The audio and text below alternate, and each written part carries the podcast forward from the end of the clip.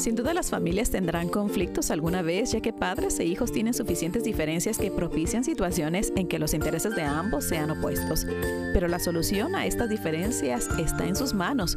Ustedes ayudarán a reducir la tensión y permitirán mantener las líneas de comunicación abiertas. ¿Cómo? Resuelvan un problema a la vez. No discutan varios, ya que esto será confuso para los hijos. 2.